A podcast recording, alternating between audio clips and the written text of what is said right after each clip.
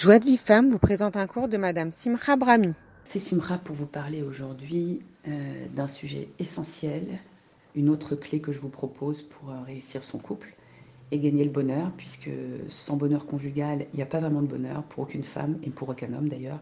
Quand le couple marche, tout marche. On peut affronter un peu toutes les choses de la vie. Par contre, euh, quand ça marche pas, c'est absolument l'enfer sur Terre. Alors, euh, je décèle deux problèmes euh, dans, les, problèmes de Schlambite. Le premier, c'est le fait d'être ignorante. Nous ne connaissons pas aujourd'hui, euh, ou en tout cas, on ne connaît pas assez bien, et puis pas tout le monde, je ne vais pas généraliser, mais disons que la plupart des femmes, et surtout les femmes occidentales, on ne connaît plus notre rôle de femme, on ne sait plus qu'est-ce que c'est qu'être une femme, on ne sait plus c'est quoi son rôle précisément, ni celui de l'homme d'ailleurs. Et donc on n'arrive pas à respecter euh, les besoins primordiaux d'un homme et, euh, on ne sait même pas faire respecter les nôtres. On est un peu ou bien une tigresse panthère guerrière ou bien la serpillière qui, se laisse écraser, qui fait tout dans la maison et qui se sent une, pauvre victime. Or le rôle de la femme est bien plus subtil, fin, magnifique, noble que ça. Et c'est ce que je propose d'enseigner dans mes cours. Mais aujourd'hui je vais parler du deuxième problème, donc le premier problème, c'est l'ignorance. Et ça, ben, il faut étudier, il faut écouter des cours, il faut lire des livres. Je dis toujours, il faut étudier Ruth Waldman, qui nous a offert un livre et, plusieurs disques absolument extraordinaires, Le bonheur d'être épouse, euh, pour nous enseigner qu'est-ce que c'est qu'être une femme, c'est quoi euh, la Chokhmat Nashim, la sagesse féminine, pour réussir son couple. Elle donne tous les, tous les outils. Et voilà, donc il ne faut plus être ignorante, il faut étudier comme on étudie euh, les maths, la physique, le marché, le marché, enfin l'informatique et, autres, et l'hébreu, etc. Donc aujourd'hui, ce qui va m'intéresser, c'est le deuxième problème. Le deuxième problème, c'est plutôt nos certitudes. On a des certitudes parce qu'on a vécu dans telle maison, on a vu un papa comme ça, un frère comme ça, des voisins comme ça, tout ce que vous voulez. Et on a échafaudé en nous-mêmes, dans notre conscient et dans notre inconscient, une, sorte de système où l'homme, le mari, ça doit être comme ça, comme ça, comme ça. Et si c'est pas comme ça, comme ça, comme ça, eh ben ça marche pas. On est, on est malheureuse, on se heurte constamment à une déception.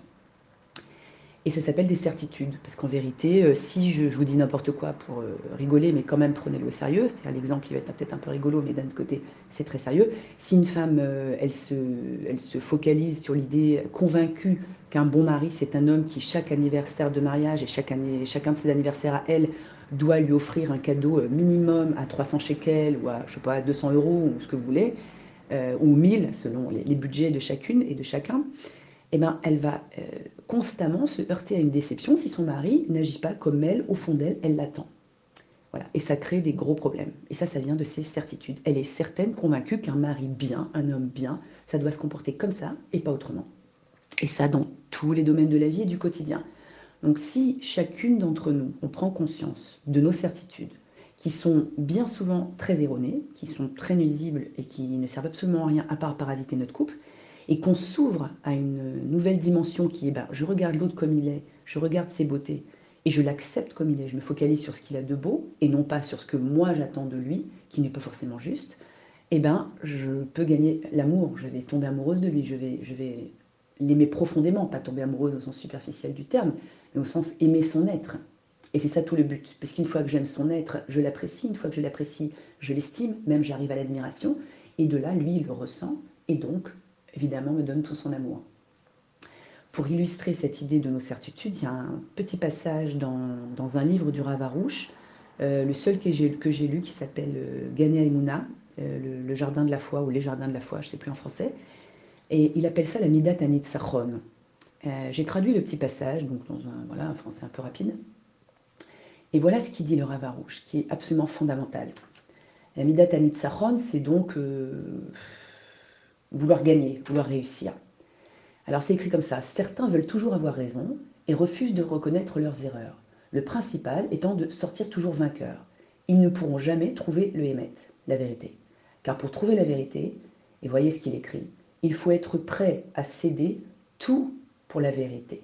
Tout pour la vérité. Comme Abraham Avinu qui a cédé euh, sa vérité qui était d'être récède, de faire que du bien et, non pas la, le din et la gvura, non pas la sévérité, la dureté, etc. Et pourtant, quand Hachem lui a dit de sacrifier son fils, il a couru euh, au petit matin pour le faire. Pourtant, ça allait à l'encontre de toute sa vérité. Alors c'est ça, chacun d'entre nous, on, est chacun juif et juive, On doit prendre sur nous de, mettre sur l'autel notre vérité.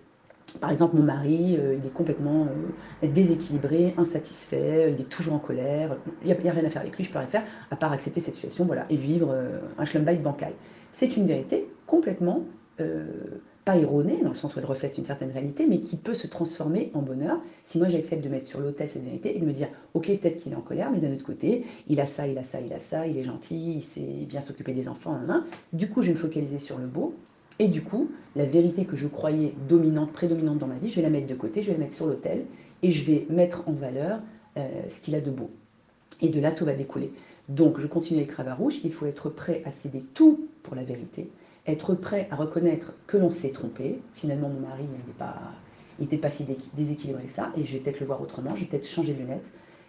Donc, être prêt à reconnaître que l'on s'est trompé et à changer son mode de vie. Voilà, il faut changer. Et après, lorsque l'on pense avoir trouvé, donc j'explique, lorsqu'on pense avoir trouvé la vérité, de nouveau être prêt à reconnaître que là encore c'était une erreur. Et de nouveau changer sa conception des choses. Et ainsi de suite sans fin. C'est-à-dire qu'on décèle un petit point de vérité dans la vie, en faisant des recherches, des études, en observant autrui, etc. Mais chaque fois qu'il y a un petit point de vérité, il y a aussi quelque chose, une petite parcelle erronée qu'il faut savoir reconnaître à un moment donné. Il ne faut jamais être excessif et fanatique. Le, principal, le principe étant de toujours être prêt à se changer, à se corriger et à reconnaître ses erreurs. Voilà. Ce mauvais trait de caractère est très mauvais et les dommages qu'il fait sont si grands que l'homme peut rater sa vie à cause de cela. Et je rajoute la femme, bien entendu. Voilà, donc cette midat anitzachon, ces, certitudes qu'on a en nous, c'est un des plus grands parasites, euh, un des plus grands, une des plus grandes nuisances du couple.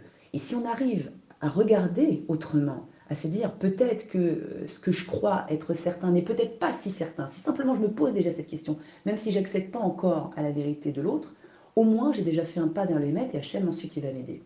Voilà, le principal étant de se dire toujours ne soyons jamais sûrs de nous dans rien. Moi qui ai écrit beaucoup de livres dans ma vie, bon Hachem, je me souviens que un jour j'étais sûre de moi sur un mot en orthographe avec Rav Hassan, on a écrit la paracha. Et il m'avait dit, non, Brahmi, quelqu'un de sûr m'a dit ça, c'est une erreur. Et moi, je dis, mais je suis sûre de moi, monsieur Hassan. Et j'ai vérifié, et je peux vous dire que j'ai pris une grande claque parce que je me trompais, et que de là, j'ai appris à tout vérifier systématiquement, malgré toutes les années de littérature que j'ai étudiée et de livres que j'ai pu écrire. Ne jamais être sûr de soi, même dans les domaines où on, pourrait presque être un petit peu euh, sûr de soi, ne jamais l'être. Ne jamais l'être. C'est la clé, je vous embrasse très fort de tout mon cœur, que vous ayez une grande atzlacha, beaucoup de bonheur, que du bonheur avec vos maris, euh, pour tout clan Israël, et la Geoula Bemeira Beyamenu, Berachmanu pour tout Israël. Amen. Pour recevoir les cours Joie de vie femme, envoyez un message WhatsApp au 00 972 58 704 06 88.